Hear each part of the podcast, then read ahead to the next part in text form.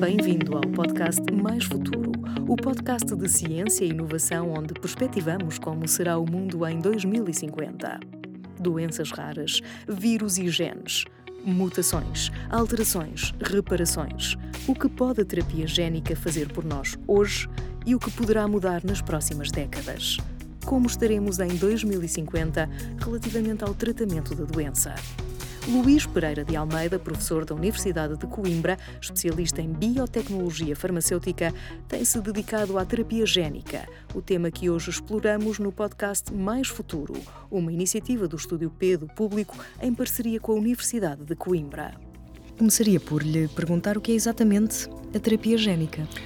A terapia génica é basicamente uma terapia em que usamos os genes como medicamento. Ou seja, em vez de nós utilizarmos por exemplo, no caso da aspirina, o, o ácido acetilsalicílico é que vai ter um efeito terapêutico. Aqui, na terapia génica, o que acontece é que nós temos genes que são utilizados para tratar doenças. Ou seja, nós temos capacidade para autotratamento, é isso? Sim, o ser é... humano pode curar-se ele próprio? É, é exatamente isso. Ou seja, isto vem uh, como uma sequência dos avanços que ocorreram na biologia e na genética nos últimos 150 anos, mais ou menos, não é?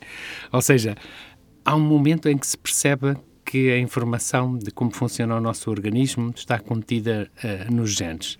Eh, no fundo, já com o Mendel e com o Darwin, isso já há alguma eh, concepção sobre isso. Mas depois, eh, com a, o estabelecimento da estrutura do DNA, percebe-se, consegue-se materializar que a informação está no DNA. E depois, a partir daí. Começa, começamos a desconstruir. É, e começa-se a pensar, bom, então se os genes estão ali, se a informação está ali contida no DNA, se calhar nós podemos usar um bocadinho de DNA para tratar uma doença, porque esses genes, no fundo, é, é codificam para as proteínas que fazem funcionar o nosso organismo, não é?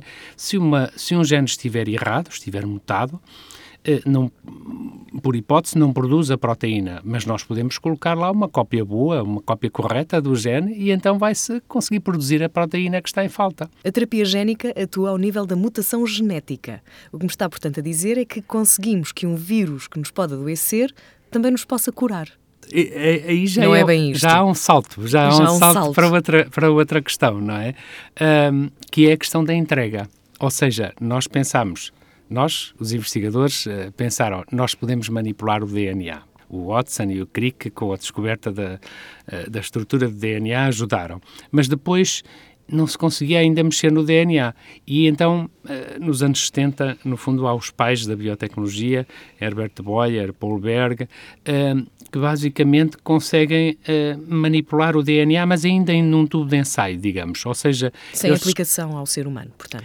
Mais ou menos. Ou seja, eles arranjam maneira de, por exemplo, combinar o DNA de um vírus com o DNA de uma bactéria ou o DNA do ser humano por exemplo, que codifique para uma hormona com o DNA de uma bactéria. Porquê é que isso é útil? Porque agora pusemos as bactérias a produzir uh, proteínas que nos são úteis. A insulina, que hoje em dia os diabéticos tomam... Sim, que, é, que é perfeitamente normal, não é? Claro, é perfeitamente está... normal. É, é, é, um, digamos, é produzida uh, com o auxílio desta, do que se chama tecnologia DNA recombinante, ou seja, em que se mistura DNA uh, de, de, uma espécie, a espécie humana, por exemplo, com o DNA das bactérias, e depois se pode utilizar as bactérias ou outras células para produzir um qualquer produto que, que seja interessante uh, para tratar doença. Mas isso é um bocadinho diferente, ainda é um passo atrás da terapia génica. A terapia génica vai um bocadinho mais à frente, porque já não são as células no laboratório que nós estamos a manipular, agora é diretamente pode ser, eventualmente, diretamente o nosso organismo. Nós conseguimos manipular o DNA nas células do nosso organismo. Como é que se consegue fazer isso? E então aí é que, é, que chegam os vírus. Os vírus, no fundo, uh, ao longo de milhões de anos de evolução, especializaram-se nesta tarefa de levar o seu DNA até às nossas células, até ao núcleo das nossas células. E, portanto, não há ninguém que faça melhor esse trabalho de levar o DNA eh, ao núcleo das células do que os vírus. E então utiliza-se, tira-se partido dessa capacidade dos vírus, substitui-se, retiram-se os genes patogénicos dos vírus e insere-se lá, em vez desses genes patogénicos, os genes que são úteis. Isto é? é um admirável mundo novo. É, é extraordinário. Este é verdadeiramente extraordinário. Eu consigo ainda entusiasmar-me, de, de, facto, com os avanços. E tem havido avanços muito recentes e muito, digamos. Uh, certo? Disruptivos, Disruptivos, sim, Disruptivos. exatamente. Então, que doenças podemos uh, tratar hoje através da terapia génica? E, e o que é que perspectivamos também para o futuro? Ou seja, estamos aqui num processo disruptivo, o que é, o que, é que vem a seguir? Certo. É, é assim, aquilo, qualquer doença pode ser tratada por terapia génica.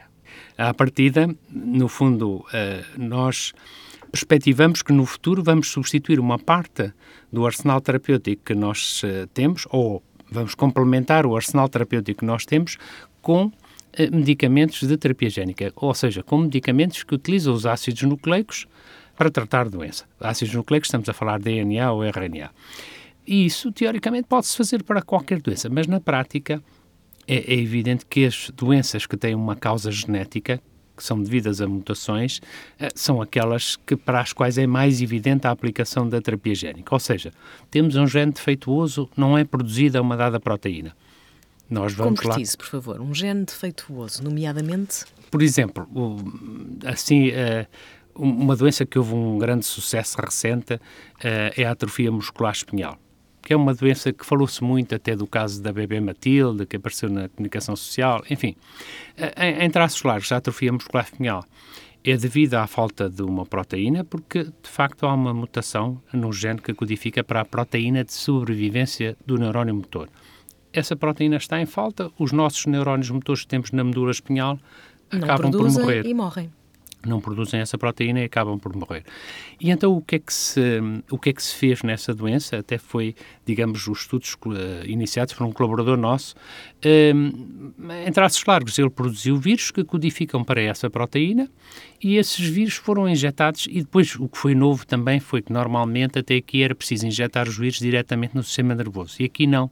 Ele utilizou um tipo de vírus que consegue chegar ao sistema nervoso a partir uh, de injeção injetou-se no sangue destes doentes, uh, muito jovens. E circulando e, pelo sangue vai circulando até onde pelo é necessário. Sangue, consegue atravessar uma barreira que nós chamamos de barreira hematoencefálica, é um palavrão, não interessa. O que interessa é que uh, normalmente os vírus não chegam de facto ao sistema nervoso, mas estes vírus específicos conseguem chegar ao sistema nervoso. E eles conseguiram, levaram então a mensagem que codificava para a proteína de sobrevivência do neurónio motor, os, as crianças começaram a produzir essa, essa proteína e, e, crianças que normalmente é uma doença muito grave, ou seja, nesta forma mais grave, as crianças acabam por, por falecer antes dos dois anos de idade sem nunca terem capacidade sequer de controlar os braços e as pernas. Uh, e as crianças que foram tratadas precocemente hoje têm uma vida mais ou menos normal, ou seja, conseguem, no fundo. Que é uma, uma alteração muito é, grande. É um resultado absolutamente Exatamente. espantoso que fez sonhar toda a comunidade científica pelo mundo inteiro, porque até aqui pensava-se que ia ser difícil tratar doenças do sistema nervoso. E aqui uh, fez, foi de é um facto. Grande um avanço, portanto. Foi um grande avanço e, e começou-se a perspectivar para outras doenças da mesma natureza. Mas também houve grandes avanços, por exemplo, no tratamento, do tratamento de doenças que provocam a cegueira, devido a, a, a alterações genéticas, a mutações, e portanto que se consegue injetar o vírus diretamente no olho para ser produzida uh, mais uma vez a proteína em falta. Conseguiu-se também resultados impressionantes no tratamento do cancro, ou seja, há um medicamento que é o Quimarria, que, que permite tratar a leucemia Uh, um, pronto, não interessa agora, mas não um tipo de leucemia. Como, mas consegue tratar um tipo de um leucemia. Um tipo de leucemia, uh, também modificando os nossos linfócitos T, de forma a eles conseguirem reconhecer os linfócitos B que estão a proliferar de forma anormal. E, e também uh, teve resultados espantosos. Mas já há, neste momento, uma dúzia de medicamentos de terapia génica já aprovados, mas há um grande número de ensaios clínicos em curso e, portanto, perspectiva-se que vai haver um aumento brutal da utilização da terapia génica nos próximos anos. Eu ia perguntar-lhe exatamente sobre isso, porque tenho estado envolvida em projetos de grande impacto no desenvolvimento desta terapia.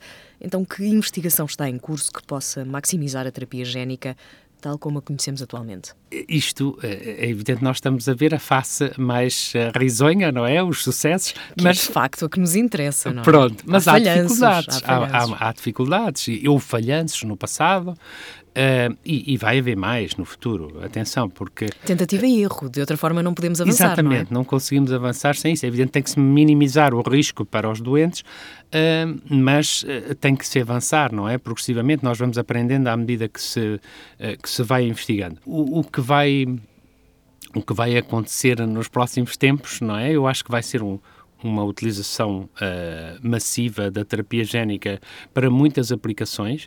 Há, há muitas doenças que, uh, no fundo, estão.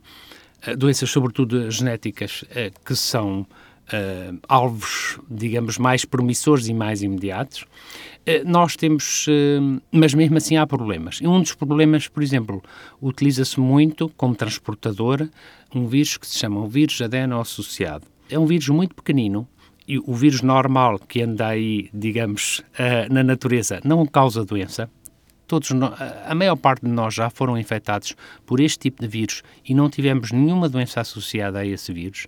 E isso tornou-os muito apelativos para esta utilização na terapia génica. Mas a verdade é que, como são vírus muito pequenos, às vezes não conseguem acomodar genes grandes. E isso é um problema. Então nós partimos esses genes e uh, em, em, dois ou três bocados e dividimos-los por vários vídeos. Pronto, isto é uma das, uh, digamos, um dos problemas que estamos a tentar resolver num projeto europeu que se chama ARDAT, que é um projeto uh, que está a ser desenvolvido no âmbito de uma iniciativa dos medicamentos inovadores uh, e que nós, em que nós estamos a tentar resolver os diversos problemas. Outro dos problemas que existe com estes vetores é que, como nós já contactamos com estes vírus, muitos de nós já desenvolveram anticorpos. E esses anticorpos vão, vão uh, dificultar que os vetores que nós injetemos no doente para o tratar uh, sejam eficazes, porque podem ser inativados por anticorpos neutralizantes que a pessoa eventualmente tenha. Mas é possível, já há estratégias que nós estamos a testar, para inativar de forma transitória estes anticorpos e então conseguirmos que os vírus consigam fazer a, a sua tarefa. Façamos é um... aqui um, uma espécie de ponto de situação, uh, porque está a falar especificamente em medicamentos e isto leva-me a pensar na indústria farmacêutica. Um, há claramente aqui um, papel relevante uh, social, uh, com muita importância na, na, saúde pública, mas a indústria farmacêutica tem interesses económicos associados, não é? E, portanto, a indústria farmacêutica tem interesse neste desenvolvimento ou estamos num domínio científico com pouca possibilidade de rentabilização e, consequentemente, desenvolvimento? Eh, durante muito tempo pensou-se que que a indústria farmacêutica não se iria interessar, nem se iria interessar nem pela terapia génica, por ser um bocadinho ao lado, sob o ponto de vista tecnológico, daquilo que a, a, a, indústria farmacêutica tradicional está habituada a fazer, eh, nem pelas doenças raras que são tipicamente tratadas pela terapia génica. Ou seja, estas doenças genéticas são, na maior parte dos casos, doenças uh, muito pouco prevalentes, não é? Com muito poucos doentes. E isso dificulta, de facto, a, a captação de rendimento económico para a indústria. Mas aqui há uns anos uh, houve uma empresa, na altura a Genzyme, que demonstrou para a doença de Gaucher que era possível, mesmo tendo poucos doentes, um, digamos, rentabilizar. rentabilizar. É evidente que queria, tornando esses medicamentos muito caros, não é? Mas isso, eh, de qualquer forma, foi uma proeza e abriu caminho a que a indústria farmacêutica se interessasse pelas doenças raras e isso foi muito importante. Por outro lado, um, a Comissão Europeia e também a agência equivalente nos Estados Unidos criaram mecanismos para, eh, de certa forma, facilitar o desenvolvimento destes medicamentos ditos órfãos. Uh, e, portanto, neste momento há um interesse da indústria em uh, produzir medicamentos para estas doenças raras e isso é, é, é muito positivo, é muito Isso acaba por também financiar a, a, própria investigação científica. Exatamente, exatamente. Ou, ou, seja, a maior parte, isto também é preciso percebermos isso, a maior parte daquilo que nós pagamos uh, no preço do medicamento destina-se a pagar a investigação desse medicamento e não propriamente os custos de produção.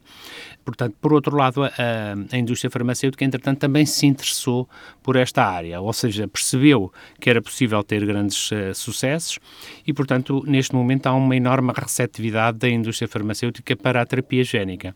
E, e uh, digamos, os grandes, uh, as grandes empresas farmacêuticas estão neste momento a abrir departamentos para nesta trabalharem área. nesta área. Concretizando aqui em Portugal, estamos na charneira da biomedicina e da biotecnologia. Que investigação está a ser desenvolvida nesta área, especialmente ao nível dos medicamentos de, de terapia génica? Pronto, o Portugal tem tido um desenvolvimento assinalável na área da biomedicina e da biotecnologia, ou seja, houve um grande desenvolvimento nos últimos anos. Os centros de investigação Uh, nesta área têm grande qualidade, produzem investigação de nível internacional e, e, é exemplo, passo agora à publicidade do Centro de Neurociências e Biologia Celular da Universidade de Coimbra e o Centro de Inovação em Biomedicina e Biotecnologia, que o CNC uh, eh, integra também, uh, juntamente com o ICBR. estes, estes centros e outros pelo país têm desenvolvido muito trabalho para descobrir os mecanismos moleculares de doença, ou seja, as causas ao nível molecular de, das diferentes doenças que, que afligem, uh, digamos, os doentes. Mas a verdade é que tem havido só, só, recentemente é se conseguiu, uh, começou a investir uh, no desenvolvimento de terapias. Mas há laboratórios uh, que têm investido nesta área. O meu laboratório, digamos em, em específico, tem-se focado muito numa doença que é a doença de Machado-Joseph, que é uma doença genética rara, mas que tem uma prevalência elevada em alguns sítios do nosso país e, e, digamos, e temos eh, produzido uh, diferentes abordagens que nós temos a expectativa que cheguem aos doentes e que permitam vir uh, a tratar os doentes. Outros laboratórios uh, aqui em Coimbra, no CNC, no CIB e noutros laboratórios pelo país fora, também estão em condições de avançar para este tipo de, de abordagem. Não só porque produziram o conhecimento de base sobre o mecanismo da doença, mas também porque alguns deles também têm a capacidade de produzir produzir estes eh, vetores para transportar os tais genes que vão conseguir tratar estas diferentes doenças. Luís Pereira de Almeida, professor da Universidade de Coimbra, especialista em biotecnologia farmacêutica, ajudou-nos a compreender um bocadinho melhor a terapia génica. Muito obrigada. Obrigado eu. Muito obrigada pela sua colaboração. O podcast Mais Futuro é uma iniciativa do Estúdio P do Jornal Público em parceria com a Universidade de Coimbra. Todos os episódios estão disponíveis no Spotify, SoundCloud, Apple Podcasts e em www.publico.pt/podcasts.